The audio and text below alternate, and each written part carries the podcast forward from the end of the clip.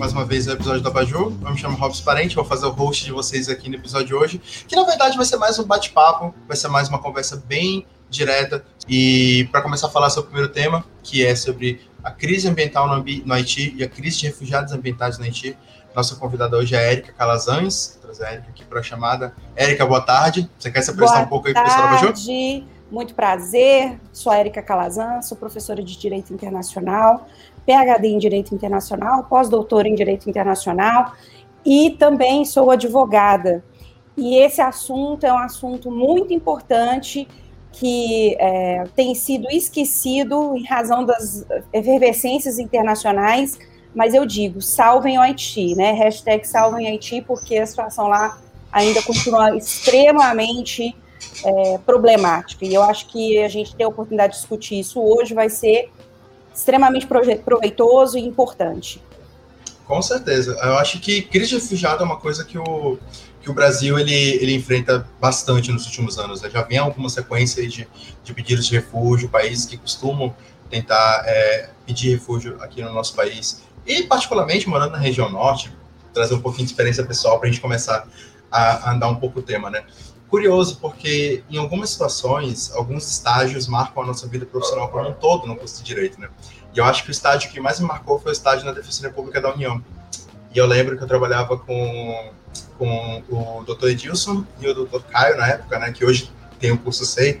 E eu aprendi muito com eles sobre essa questão de refúgio, porque a gente trabalhou à época na crise dos refugiados cubanos e na crise dos refugiados haitianos aqui no Amazonas. Né? Foi, foi um hum. período bem intenso. Nós temos hoje ainda problemas com refugiados venezuelanos, né?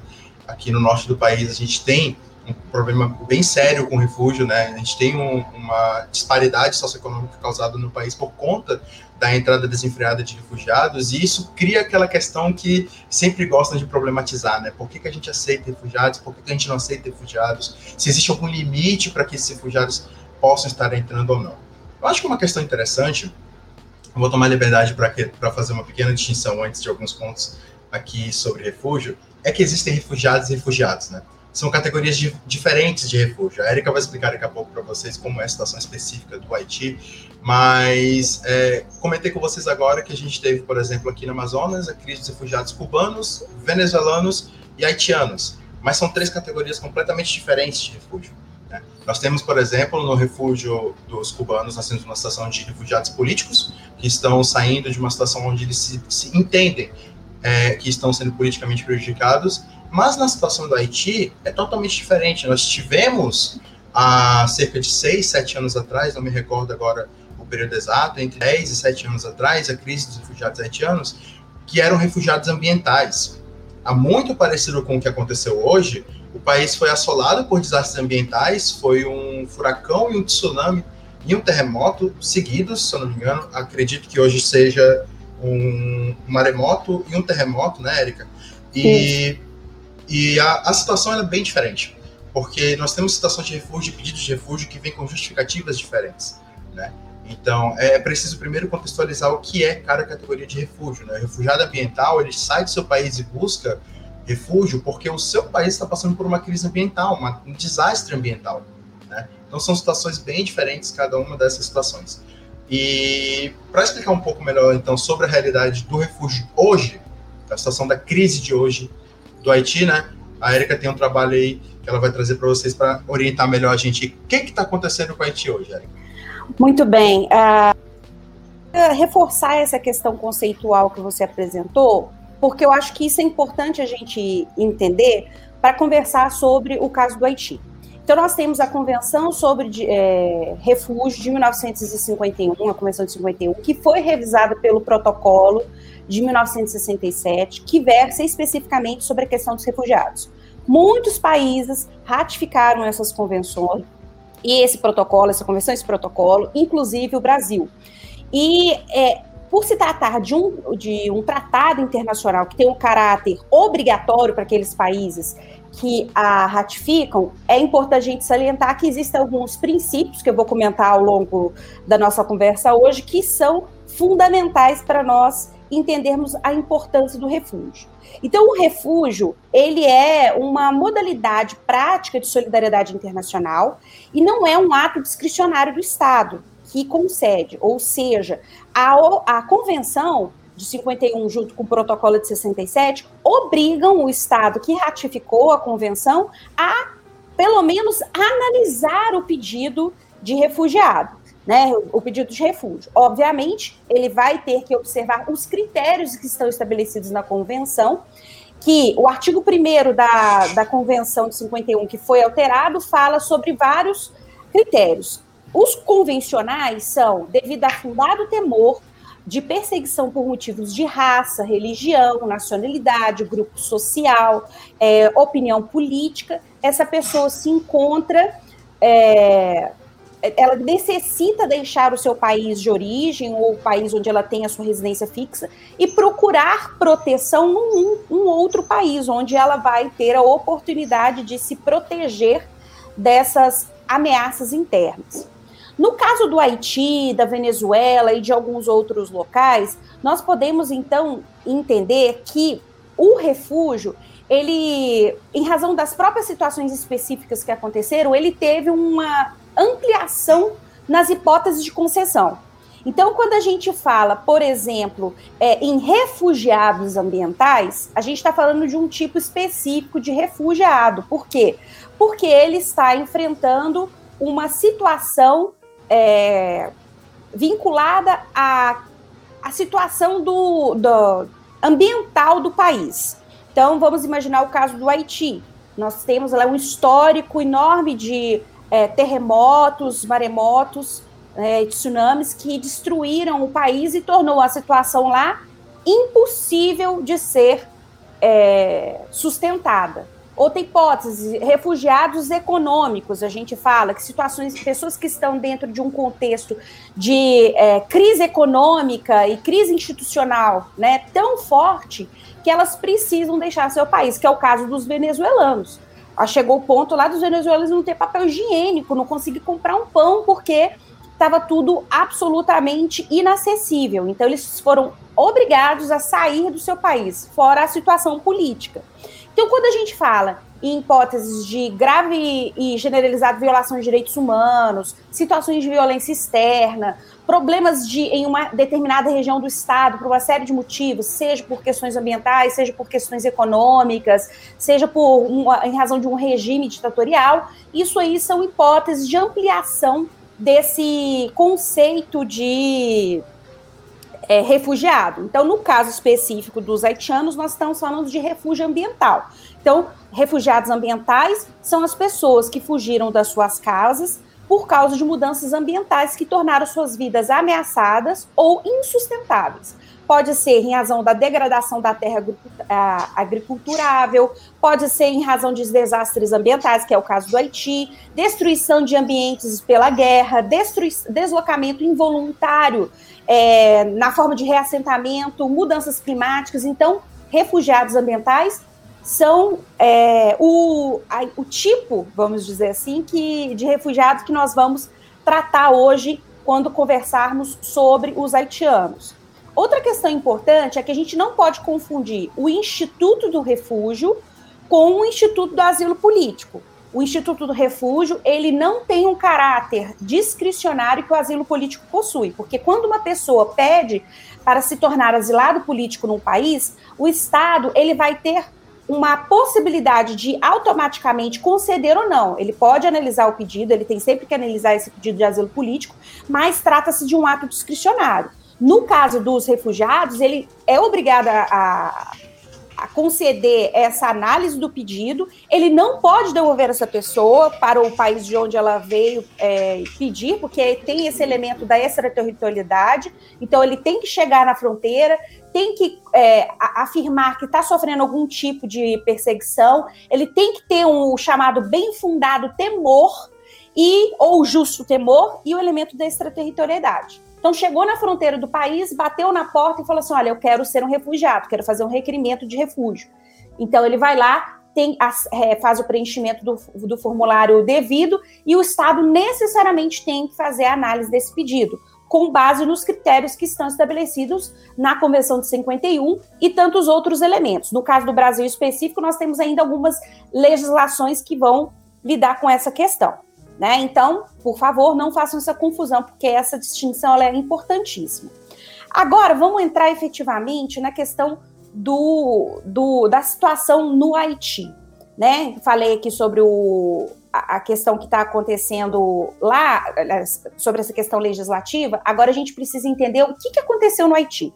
E aí eu vou voltar lá em 2010 para poder entender que o processo de é, migração forçada dos haitianos do Haiti é, aconteceu com um marco muito importante de 12 de janeiro de 2010, em que todo o país teve a sua a sua realidade destruída por causa de um terremoto. Além disso, eles já enfrentavam uma série de turbulências políticas, uma grande pobreza, uma corrupção é, estrutural dentro do contexto das instituições públicas, e o país teve, então, a, a, ainda, apesar de todas essas questões, né, acrescentando esse terremoto. Então, a, a ilha é, do Haiti, ela fica próxima ali é, da República Dominicana e elas compartilham uma, uma posição geográfica muito delicada, porque ela fica na borda de uma placa tectônica, que é a placa tectônica do Caribe. E já, não só em 2010, mas em várias outras ocasiões, terremotos muito intensos aconteceram. Só que esse de 2010, ele foi muito emblemático porque ele chegou na magnitude 7 e ele teve consequências durante 8 e 10, desculpa, consequências eh, entre 8 e 10 quilômetros dentro da capital Porto Príncipe.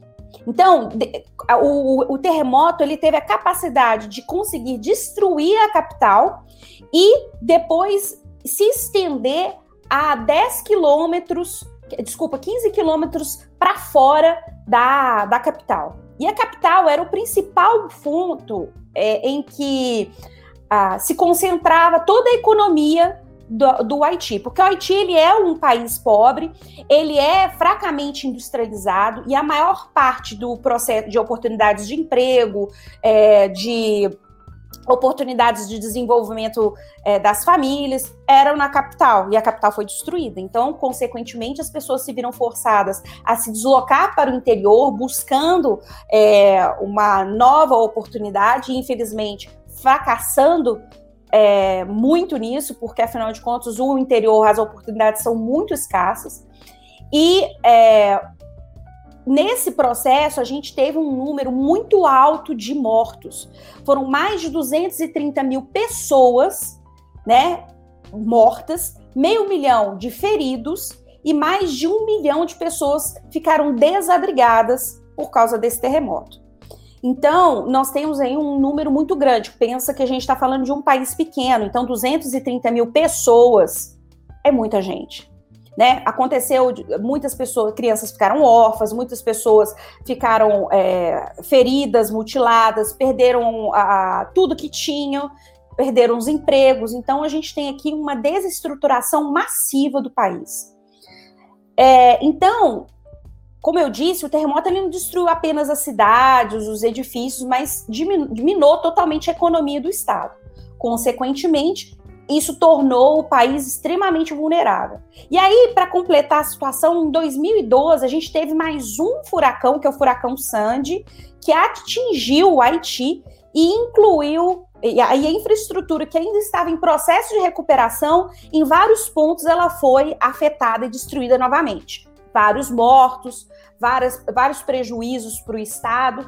Então, a infraestrutura que já era fraca ficou ainda mais fraca. Consequentemente, nós temos aí é, esses chamados fatores ambientais e sociais que justificaram essa migração dos haitianos. E um grande número de haitianos veio para o Brasil. Mas aí a gente se pergunta, mas por que o Brasil, né? Por que, que eles escolheram vir para o Estado brasileiro? Porque nós tivemos lá em uma missão militar das Nações Unidas é, que inclusive ainda está em operação no Haiti, e os principais representantes da ONU naquele local foram membros do Exército Brasileiro.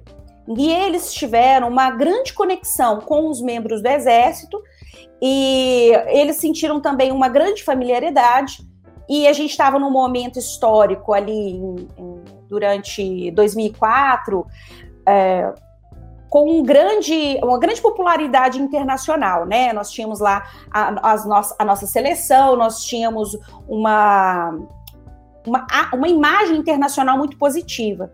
Então, a presença militar brasileira, diferentemente de outras missões que já haviam atuado na região, teve uma presença pacífica e de ajuda né, para o Haiti no processo de reconstrução. Então, acordos internacionais e vistos especiais também foram estabelecidos entre Brasil e Haiti, facilitando o processo de vinda desses haitianos para o Estado brasileiro. Então, nós temos lá uma é. Desculpa. Pois não, eu estou super empolgada. Pode não, falar. Não, eu sei, mas eu, eu vou te interromper aqui no for necessário, porque tu tocou num ponto interessante agora, que é a questão de que o, o Estado brasileiro foi muito solícito com o Estado haitiano, né?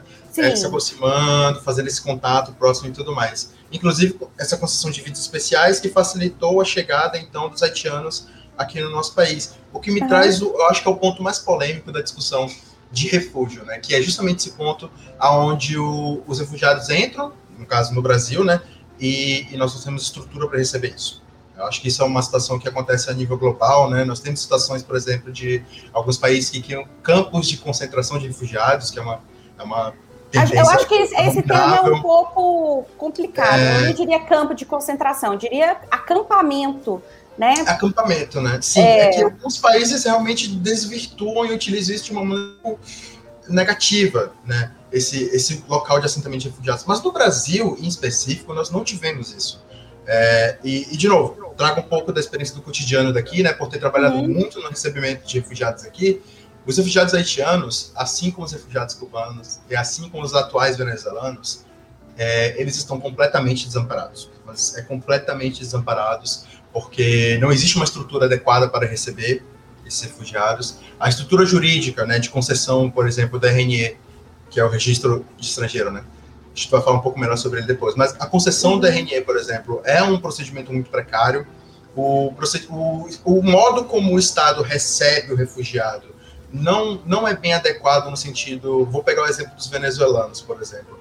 Quando nós tivemos os imigrantes venezuelanos entrando pela fronteira do norte aqui do país, é, em Manaus especificamente, nós tivemos uma crise de uma variante de gripe muito forte, que foi justamente pela modificação da, do que nós tínhamos já de viroses aqui na nossa região, com a inserção de pessoas que traziam uma variante diferente, porque querendo ou não são aqui na região amazônica nós temos biomas diferentes com relação a doenças e infecções. Então, demorou um tempo para a cidade se acostumar com isso. Nós tivemos uma reação sanitária bem pesada com relação aos venezuelanos, por exemplo. A situação dos haitianos e dos cubanos, ela é um pouco mais com relação a, a políticas públicas mesmo, né?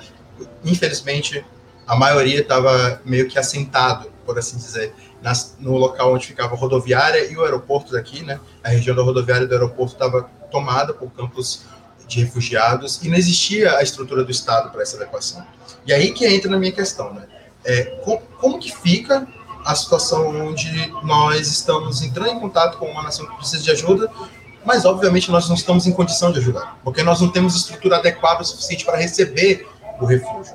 Não é atacar o Instituto do Refúgio em si, mas sim a forma como nós estamos nos preparando para fornecer essa ajuda. É como se você estendesse a mão e falasse: Eu te ajudo, mas eu também não tenho muito bem como ajudar. Nós estamos numa situação bem delicada na hora de prestar assistência judicial a refugiados. Aí, de novo, eu falo especificamente da realidade do norte do país, porque a gente sofre muito com relação à entrada e saída de fluxo de refugiados aqui causa danos econômicos e sociais bem graves. Então, é, é uma temática que o nosso Estado ainda não se atentou para lidar com isso. É, como que o Estado deveria estar se preparando? Que tipo de políticas públicas o Estado poderia criar para poder receber melhor e cuidar da gestão de refugiados, porque é uma crise internacional, né? Refugiados entram pelo do país, a gente tem que lidar com isso. Tá, deixa eu só terminar de falar sobre essa questão do visto, porque isso tem relação com a sua pergunta. Então, assim, num primeiro momento, em razão desses acordos bilaterais entre Brasil e Haiti, foram concedidos os chamados vistos humanitários. Então, eles não chegavam aqui especificamente como refugiados, mas como migrantes né, com um visto especial que facilitava o processo de concessão e recebimento de uma série de documentos. é, com o passar do tempo, o, o, o Brasil ele passou a, a, a, entender que eles eram então refugiados ambientais. Nós tivemos uma mudança legislativa importante em 2017. E essa mudança legislativa, que é a Lei 13.445 de 2017, fez com que o nosso ordenamento jurídico ficasse mais compatível com os princípios da nossa Constituição e também com a, as necessidades internacionais do direito internacional dos refugiados. Mas respondendo a sua pergunta, eu vou voltar aqui para esse processo e comentando é, exatamente o que você falou. A gente teve uma lenta resposta do governo brasileiro quando é, esses haitianos começaram a vir para o Estado, né? Brasileiro e também nós tínhamos uma lacuna no nosso ordenamento jurídico que até então era incapaz de lidar com a, com a questão. Os venezuelanos enfrentaram situação semelhante. A diferença é que nós já tínhamos um histórico anterior de vinda de haitianos e é, esses haitianos eles meio que abriram as portas em termos de recepção desses refugiados aqui no Estado brasileiro. Eu digo abrindo as portas por quê? Porque no caso do, dos haitianos, primeiro eles vieram com migrantes, era um número que ainda não era expressivo, da mesma forma que é a, o número que foi do, dos venezuelanos que começaram a vir aqui para o Estado brasileiro.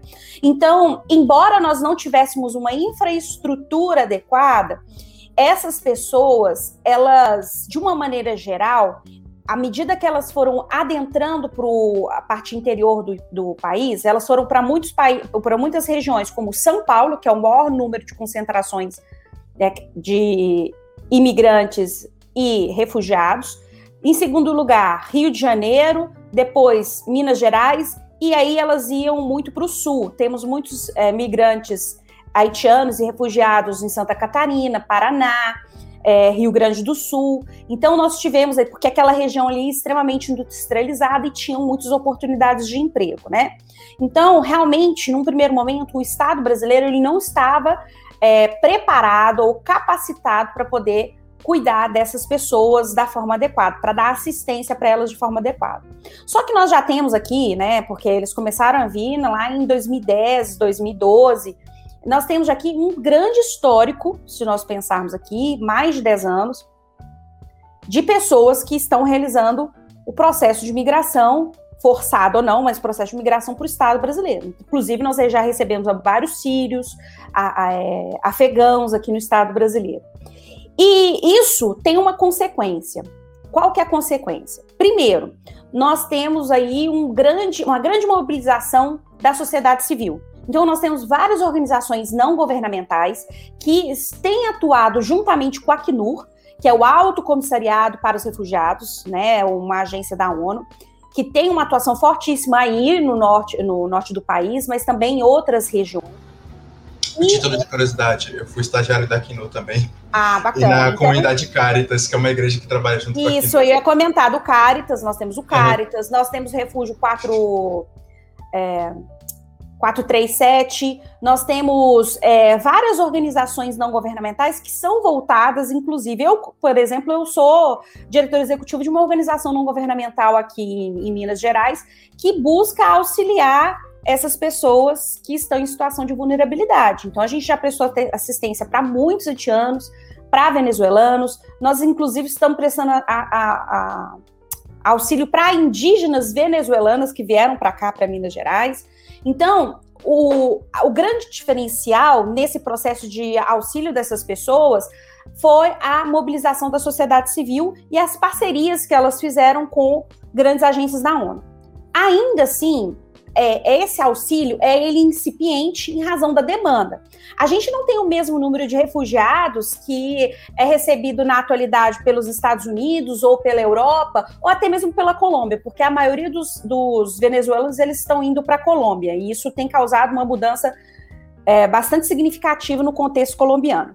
Mas é, ainda assim nós já temos uma resposta que tem auxiliado essas pessoas. Então é, eles enfrentam inúmeras dificuldades quando eles chegam aqui, né? Então, eles têm a dificuldade da língua, a diferença cultural, eles têm a dificuldade em entender como as instituições brasileiras funcionam em termos de acesso à saúde, acesso à educação, acesso à documentação necessária para que eles possam ser protegidos. Então, esse processo de inserção dessas pessoas é muito delicado e isso faz com que elas acabem ficando marginalizadas, né, em locais em que elas não têm a mesma oportunidade que elas teriam se elas tivessem uma certa assistência.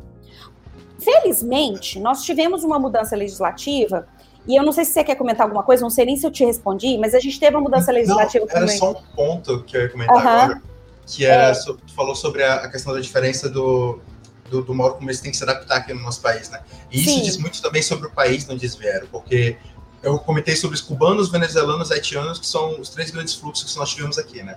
Uhum. Tanto os venezuelanos quanto os cubanos, eles, assim, sendo um pouco mais popular no diálogo, eles ocupam muito as ruas, né? Eles estão sempre nos sinais, eles são mais aglomerados ali pela Mas é porque eles estão justamente marginalizados, né? Em razão dessa não, mas situação tá. não é só a questão deles estarem marginalizados, não é? Não é só a questão da situação delicada deles, é como você lida com essa situação também. Porque venezuelanos e cubanos são refugiados econômicos políticos. Então eles já vêm de um povo que não tem uma, um, um acesso cultural como o brasileiro e também não tem uma facilidade econômica como o brasileiro, é completamente diferente da situação do refugiado haitiano. O refugiado haitiano, pelo menos aqui no norte do uhum. país, a situação que a gente verificava é que o refugiado haitiano ele passou pouquíssimo tempo é, em situação de marginalização. Eles, inseriram, eles foram inseridos no mercado de trabalho muito rápidos, mas é porque a situação do refugiado haitiano já cria um outro problema, porque muitas vezes o refugiado haitiano que estava aqui, ele era engenheiro, ele era psicólogo, ele era médico, ele era advogado. Rapidamente, quando nós identificamos a utilidade do refugiado, ele cria um problema secundário, que é a entrada dele no mercado de trabalho. Quando existem postos de trabalho que podem ser ocupados pelo refugiado de forma mais barata que um brasileiro graduado naquela profissão, que já é um outro problema completamente diferente. Mas nesse sentido de marginalização, é curioso observar na prática como a situação do haitiano foi completamente diferente da situação do venezuelano e do cubano, pela questão da educação e pela questão da categoria de refúgio. Né? Como ele já veio para cá preparado, como ele já veio para cá com um background que permite a ele conseguir se reerguer. Né? É, eu não concordo exatamente com, com tudo que você falou, não, porque o que, que acontece? Realmente, nós tínhamos uma situação que o país foi totalmente destruído e tinham muitas pessoas, no caso dos haitianos, que tinham um grau de estudo e instrução elevado. No entanto, eles ficaram marginalizados aqui, sim né? Então, assim, a gente tinha médicos trabalhando como copista. Nós temos é, é, professores de engenharia, professores universitários trabalhando como cozinheiro. Não que o, o problema seja essas profissões em si, mas muitas dessas pessoas, isso foi a primeira leva, porque agora vem a pessoa comum, né, que tem uma, uma certa dificuldade de falar, a, o, próximo, o próprio crioulo, de ler, escrever, de falar o francês, essas pessoas, elas têm um grau de instrução menor, né, então é, a primeira onda foram de pessoas muito instruídas realmente e que foram marginalizadas por causa das opções de emprego que elas tinham. Por quê? Porque os diplomas delas não tinham validade jurídica aqui no Brasil e o processo de validação ele é demorado e muitas vezes caro né? Porque ele tem que passar por todo um processo de análise de uma universidade federal para verificar se tem alguma equivalência aqui no Estado brasileiro, eventualmente fazer algum tipo de prova, porque, por exemplo, para poder você ser médico no Estado brasileiro, você precisa, é, se você vem do estrangeiro, né, do exterior, você precisa passar pelo processo de validação que inclui uma prova. Então, é, isso dificulta ainda hoje a possibilidade dessas pessoas utilizarem os seus conhecimentos prévios. Então, eles ficam marginalizados nesse sentido, de que eles têm acesso a oportunidades é, muito específicas, né, que não aproveitam esse conhecimento que eles possuem. Os haitianos, como eles foram os primeiros a iniciar o processo de migração, eles têm já uma comunidade solidificada aqui. Então, muitas das pessoas que atualmente vêm do Haiti para o Brasil são parentes de pessoas que já estão aqui. Então, o processo de inserção dessas pessoas que já estão, que, que, que vieram para cá com outras que já estão aqui, que podem auxiliá-las, que podem dar informação, é, facilita bastante. Mas essa leva que tem vindo nos últimos anos são pessoas que têm uma certa dificuldade em termos de educação também, né? E esse é um outro fator que limita.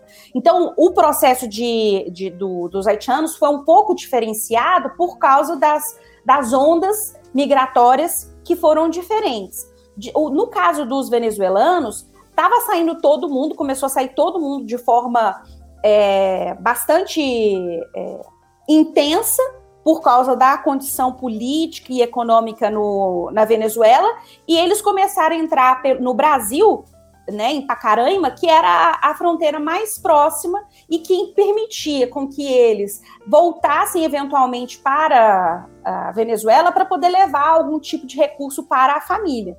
E realmente essas pessoas ficaram numa situação muito mais precária do que esses haitianos num, se a gente fizer uma, uma comparação. É, e aí a gente começou a ver uma situação muito problemática aqui, né? Depois que começaram a chegar esses é, imigrantes e refugiados, principalmente no caso depois dos venezuelanos, que é a xenofobia.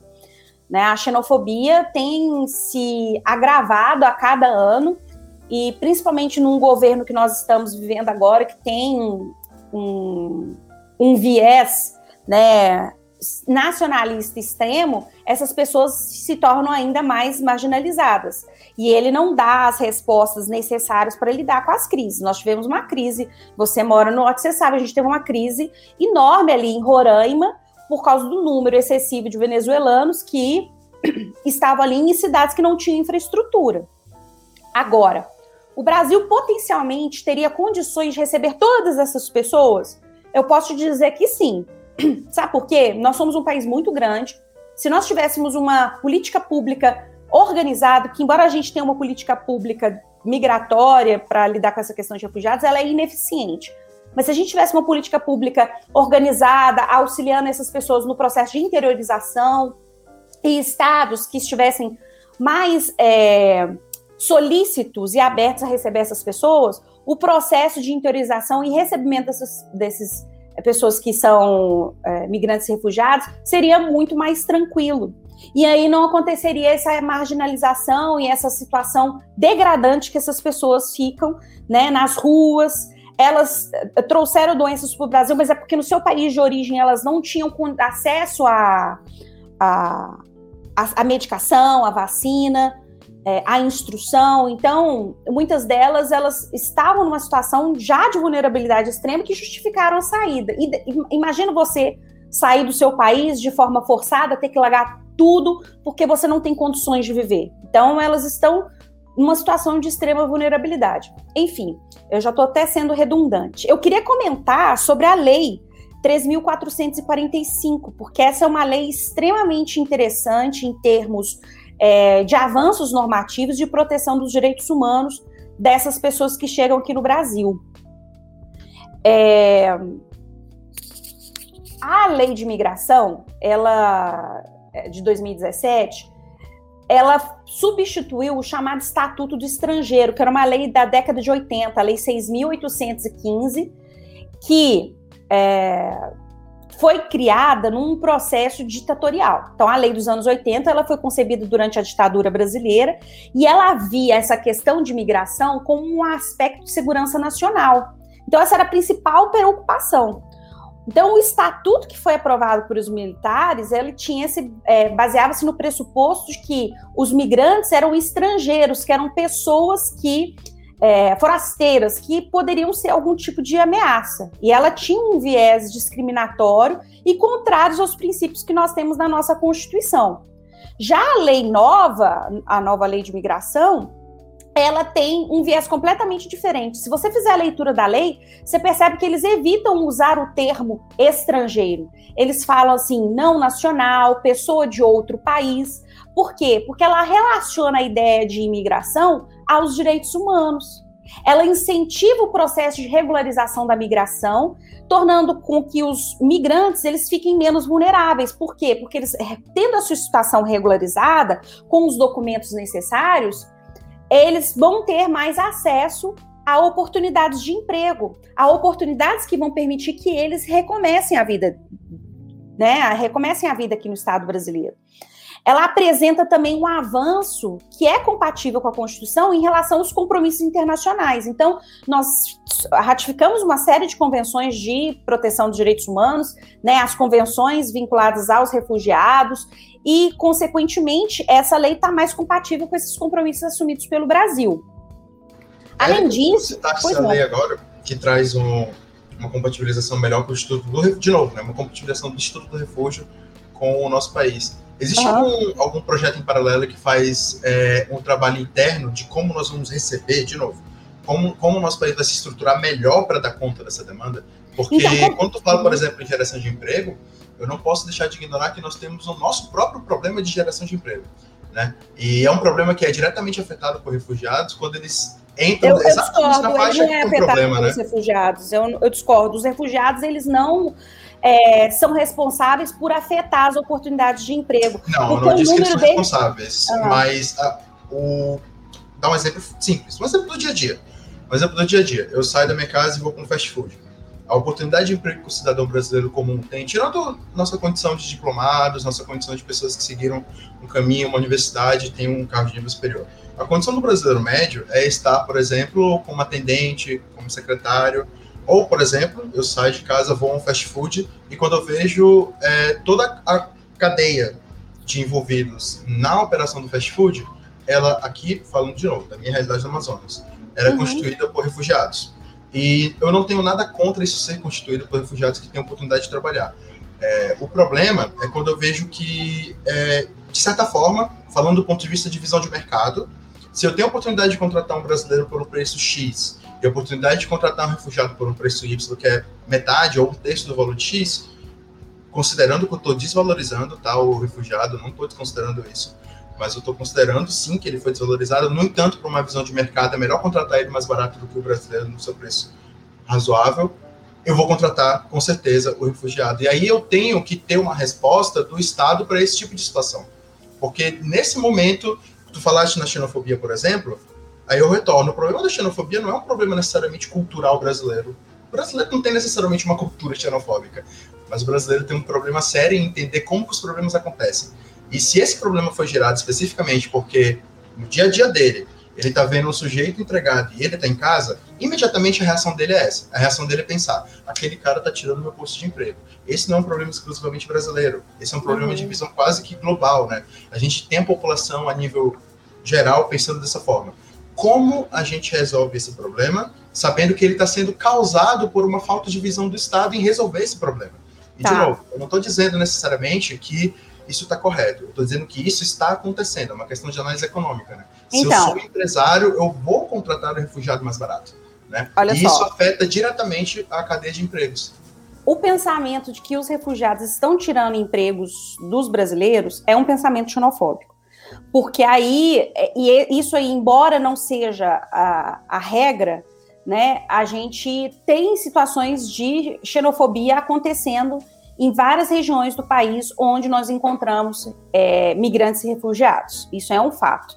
Então, é, realmente, a cultura brasileira, originalmente, nem deveria ser é, voltada a essa ideia de xenofobia. Afinal de contas, somos todos filhos de imigrantes, né? Somos todos filhos de imigrantes e temos aí na nossa nos nossos antepassados, né, os nossos, é, é, nossos, é, nossos familiares, todos vinculados a, um, a uma pessoa que veio da Europa, ou um indígena, ou é, um, um ascendente da África. Então, somos uma cultura mista. Né? Então, essa, essa, ideia de xenofobia, ela seria incabível se nós pensássemos que nós mesmos somos filhos de imigrantes.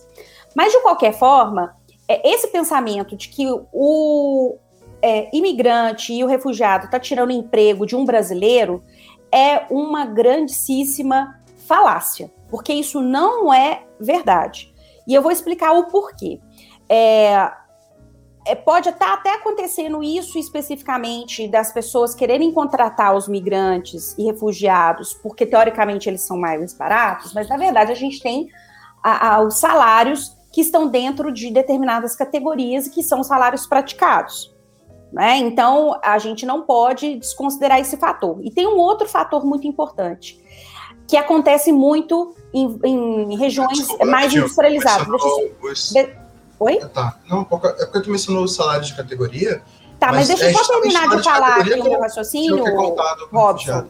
Deixa eu só terminar meu raciocínio, que aí você vai entender o meu ponto. E existe, que a gente não pode fazer generalizações, né? Existe também um outro fator. Muitos empregos que os haitianos, que os venezuelanos têm acesso, são empregos que, inclusive, brasileiros não estão querendo fazer. E eu vou te dar um exemplo. Em Santa Catarina, que é uma região extremamente industrializada, em Joinville especificamente, eu morei naquela região, nós temos aqui alguns empregos que eles são fisicamente exaustivos e que o brasileiro não está querendo fazer, mas que nós temos lá o aspecto de, de que vários haitianos eles estão dispostos a fazer esses, esses trabalhos porque as oportunidades que eles têm são extremamente limitadas. Porque um fator determinante para poder eles ter menos oportunidades no contexto brasileiro é o fato deles serem estrangeiros, dentro de um contexto xenofóbico, ou seja, não nacionais, deles terem dificuldade com a língua, deles terem a diferença cultural. Então, todo e qualquer emprego que eles têm acesso são um número extremamente limitado. Eles não representam qualquer tipo de ameaça para o mercado de trabalho brasileiro, porque são mercados distintos, porque as opções que eles têm são muito mais limitadas do que as opções do brasileiro. Entende? Então, assim, é, tem um, um, outro aspecto que é o fato de que esses indivíduos eles estão, na sua grande maioria, eles estão desejosos de ter uma nova vida, eles querem mudar a vida que eles tinham, porque eles estão saindo de um contexto que eles não tinham oportunidade, eles estão buscando a oportunidade que eles conseguirem agarrar. E às vezes isso é injusto, porque a gente está num contexto é, totalmente desigual, principalmente nesse momento agora que nós estamos enfrentando uma crise econômica. Você, melhor do que ninguém, né, melhor do que eu, sabe disso. Enfrentamos aqui uma, uma crise econômica absolutamente é, ridícula, né, com preços de produtos alimentícios, é, gasolina e tantos outros itens essenciais para a nossa existência altíssimos, e nós temos ainda a situação de pessoas que estão nessa condição de, marginaliza é, de marginalização social. Ah, como eu comentei com vocês, a gente tem política pública especificamente voltada. Só que ela é ineficiente. E, nós, para elas serem bem sucedidas, qualquer política pública que for implementada dentro da seara dos refugiados, imigrantes, ela tem que ter vontade política para ela poder ser é, implementada, para ela poder acontecer de forma eficiente. E nós não temos a vontade política. Nós não temos essa preocupação do, do governo brasileiro em criar uma imagem adequada e é, para poder representar essas pessoas. Então a gente tem essa ideia de que é, eles vão tirar os nossos empregos, que eles vão ficar trazendo doença, que eles são marginais. Então a gente tem uma visão completamente equivocada desses indivíduos que chegam aqui. E a gente tinha que, uh, e essa é uma questão muito importante, a gente tem sempre que olhar com empatia para essas pessoas né? Empatia para tentar entender a situação de vulnerabilidade que eles estão passando. Porque é muito pior do que qualquer brasileiro. Sabe por quê? Porque a gente está no nosso país. Isso por si só já coloca a gente numa situação melhor do que a deles. Eles não estão no país deles.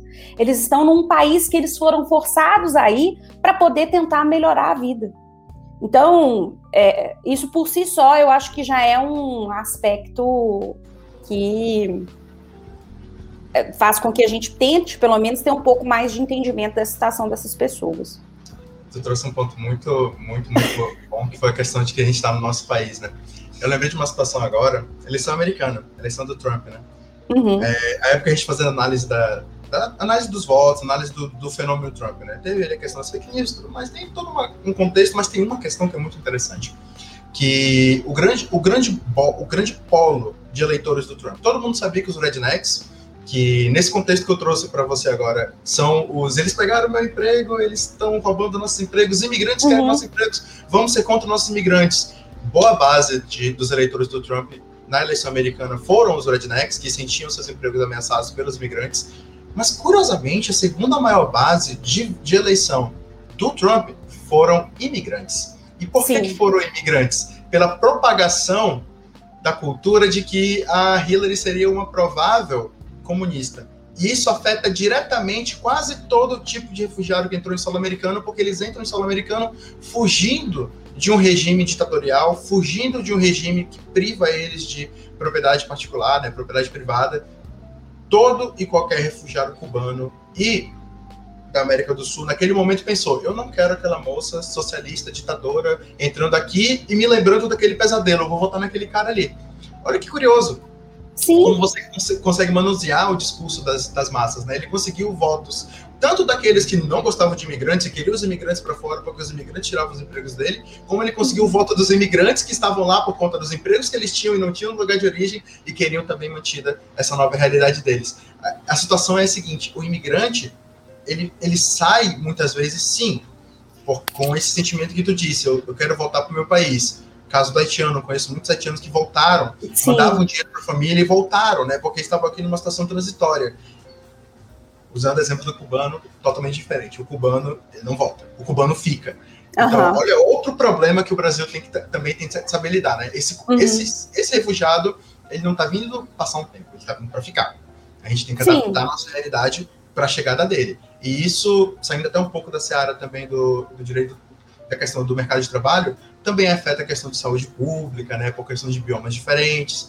Estamos passando por uma pandemia, isso tem que ser muito melhor fiscalizado ainda, né? Afeta a questão de vacinação, afeta a questão de previdência. Então, é realmente algo que eu acho que o nosso.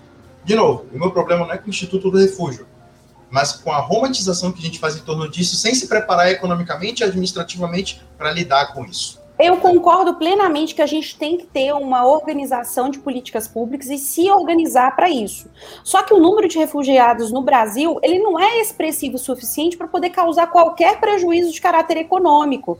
O problema todo está na marginalização dessas pessoas. Nós temos cerca de 80 mil refugiados. O que, que é 80 mil refugiados, considerando o, toda a população brasileira? É muita pouca gente. Se a gente tivesse uma política pública organizada, como eu disse, para poder facilitar o processo de interiorização, para poder realizar o processo de reunião familiar, enfim, para poder facilitar a vida dessa pessoa aqui, eles não seriam um problema. A gente nem ia ficar sabendo que eles existem. Por quê? Porque eles iam ter a assistência que eles precisam. O primeiro aspecto que, é, que, que esses é, refugiados imigrantes enfrentam aqui, a primeira dificuldade é a barreira linguística, porque ninguém fala português.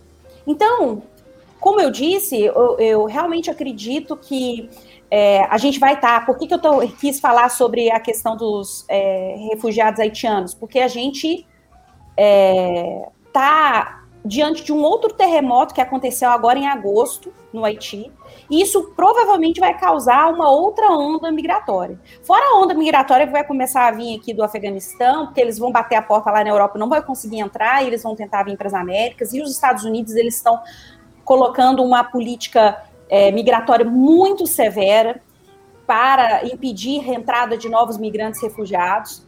Né? Então, eu acredito que a América Latina vai ser um destino, a América Latina e a África vão ser destinos populares, eu diria, para esses próximos, próxima leve, próxima onda de migração e de refúgio. Enfim, era isso que eu queria comentar. Esse assunto é um assunto que me deixa muito apaixonada, porque é, eu, eu tento ser empática com essas pessoas, então eu, eu me empolgo. Não, é visível, tá, tá, tá bem apaixonada mesmo pelo tema. Gente, finalizando o episódio de hoje, é, só para deixar claro, gente, até pela, pela questão da dinâmica do episódio, eu acho que, a, gente, o refugiado haitiano, ele realmente precisa do nosso suporte agora. Não tem como fechar os olhos, não tem como virar as costas para o haitiano nesse momento. Como a gente deixou claro no começo do episódio, são refugiados ambientais, eles estão fugindo de uma catástrofe que assolou, que uma catástrofe que assolou o país deles, né? Então é uma situação bem delicada para os haitianos, né? E eu espero de verdade, de novo, compartilho da paixão, compartilho do romantismo, mas eu queria muito que a gente se preparasse melhor para esse tipo de situação. Com Uma curiosidade, Érica, os 80 mil que tu mencionou agora são 80 mil que possuem RNE, né? Que é o Registro Nacional Sim, de Estrangeiros. Sim, isso é que a gente tem o, o, a, o registro. Registrado, né? o registro, né? É, porque disse, quando falou 80 mil, passou na minha cabeça, não, gente, 80 mil tem na região norte, entrando, na, entrando em Boa Vista agora.